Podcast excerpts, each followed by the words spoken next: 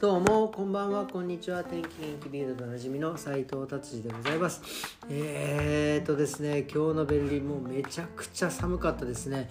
もうね、ま、今マイナス6度。朝ねマイナス8度でしたからね。もうあの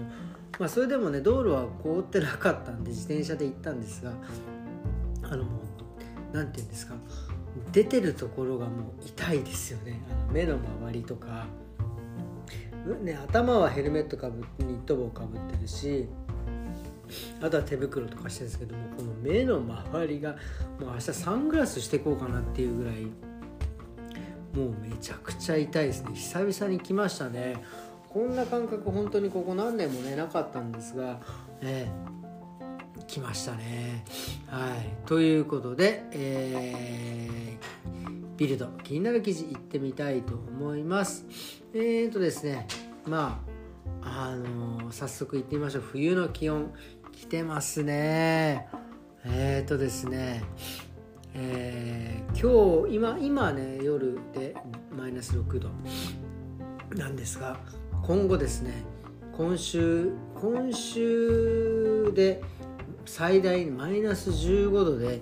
雪が降る可能性がある。まずマイナス15度で雪降ったらもう悲惨ですよね。もうとんど氷が降ってくるんじゃないかっていうような、えー、感じですね。いやいやいや勘弁してほしいですね。いやここまで寒くなるとは思いませんでした。ただこのピークを過ぎると、まあ、来週からですねちょっとずつ 暖かくなってくる感じでございます。まあ今はもう最大最高気温でマイナス1度とかねマイナス2度。本当ねもうこれ冬になるとねこの話をいつもするんですけど もうねあの天気のそのなん気温を見るとねもう切なくなってしまうんでもう毎回僕はもういつもこのもう寒くなったらですね他の地域の天気を見るんですよ。ロシアの方ねロシアの右側もうもうちょっと右、えー、本当にもう昔のシベリアっていうんですか？のところのオイミャコンっていう、えー、町があるんですけどそこマイナス50度です。もうねほんとそこに住んでる人たちには申し訳ないんですがもうねベルリンよりも寒いところを見てあ全然ベルリンってまだあったかいんだっていうふうにね思うようにしております。はい僕がね、えー、僕が、えー、ドイツに来て25年で編み出した、えー、寒い、えー、時のですね対処法でございます。はいじゃあ次の記事いってみたいと思います。えっとですねえー、食べ残しいわゆるその食べ物ね、食べ残しってあるじゃないですか。それをですねトイレに捨ててる人が結構ドイツはいるみたいなんですよね。まあ、いわゆるまあドイツだと、まあ、マッシュポテトポテトとかですねそういったものをですね残ったものをトイレに流すってこれでこれはですねなんでいけないかっていうのが書いてあるんですけどいわゆるこういう食べ物を 流してですねそうすると下水道を通るわけですよ。その下水道のところにですねネズミがですね大量発生するんですよね。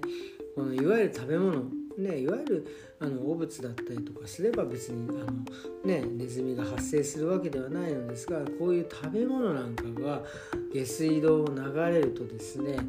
もうたくさんのそういう小動物たちが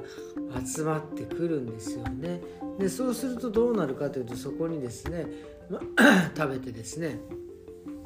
まあその流されて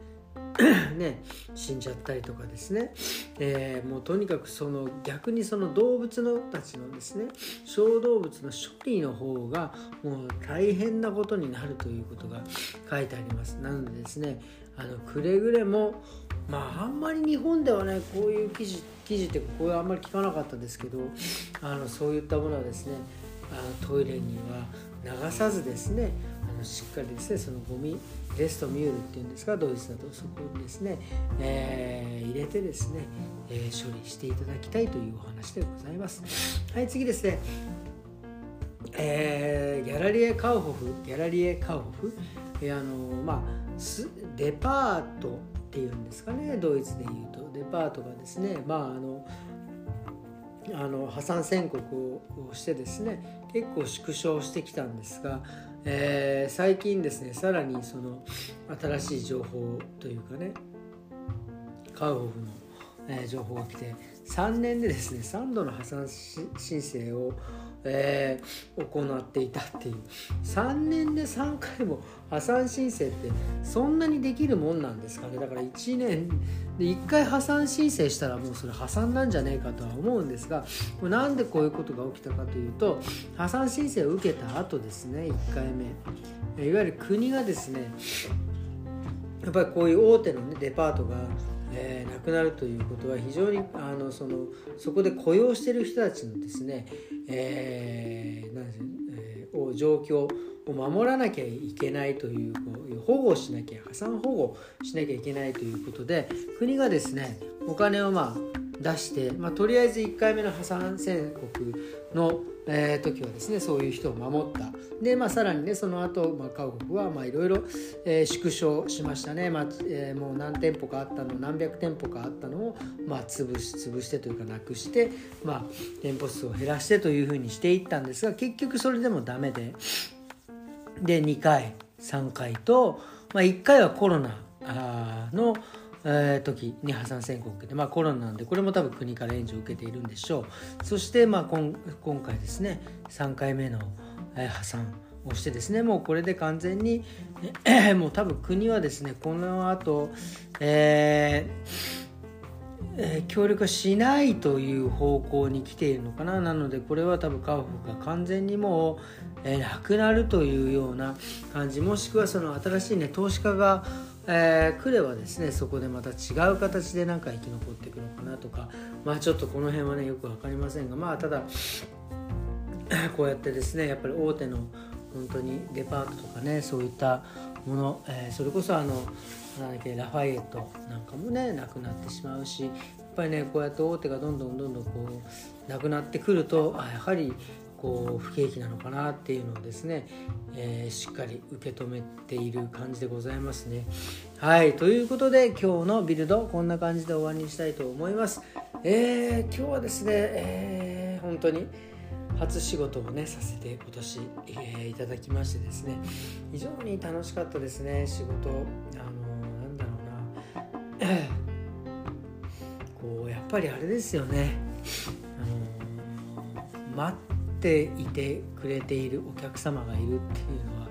本当にありがたいことだなと思ってやっぱりこの仕事って僕は多分